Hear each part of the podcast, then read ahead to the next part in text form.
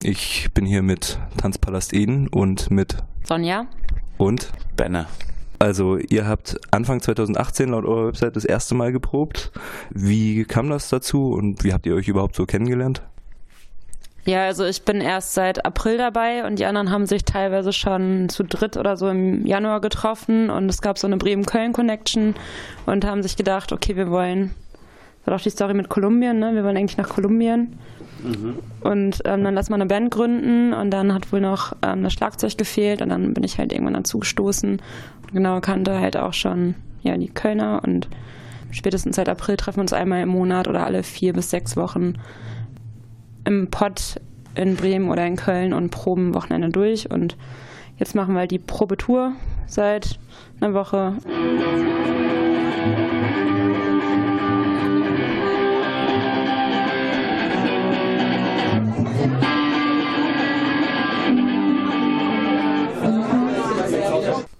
Haben alle von euch vorher schon in anderen Bands gespielt? Ich habe gesehen als Referenzen Kobayashi, Dörtebecker, Gesamtscheiße Scheiße. Wart ihr alle da mit dabei?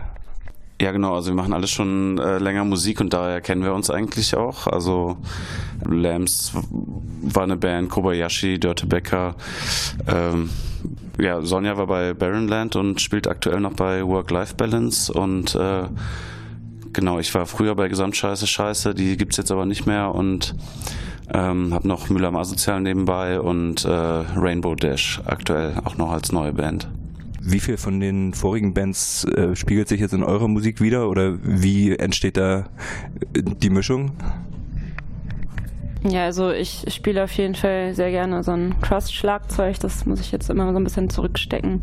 Den, das D-Beat-Geballer. Ähm, genau, also ich glaube schon, also ich spiele das, was ich kann halt. Ähm, genau, und das ist meistens so Hardcore-Punk-Gedöns. Und ich glaube, bei den anderen ist es ähnlich. Also deswegen ist das so ein bisschen ja, gemischt.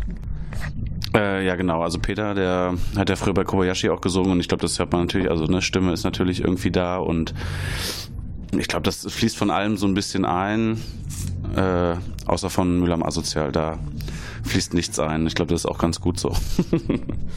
Wie entstehen bei euch die Lieder? Wer schreibt da Musik und Texte und zuerst Musik oder braucht ihr erst die Texte als Inspiration?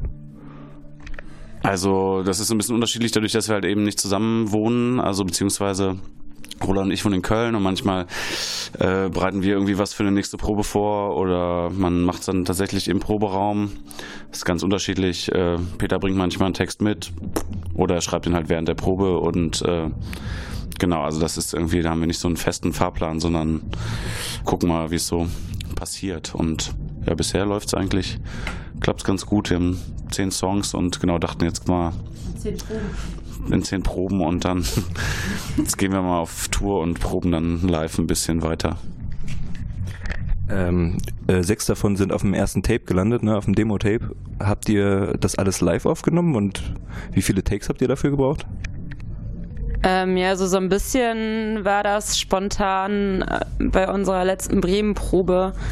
Hat Roland einen Rollkoffer voll Aufnahmematerial gepackt und ähm, haben dann so ein bisschen auf Klick und ja, live halt ein paar Mal, glaube ich, aufgenommen und das, was halt irgendwie einigermaßen vernünftig geworden ist, jetzt erstmal genommen, weil wir dachten, es wäre schön, halt so ein Tape mit auf Tour zu nehmen.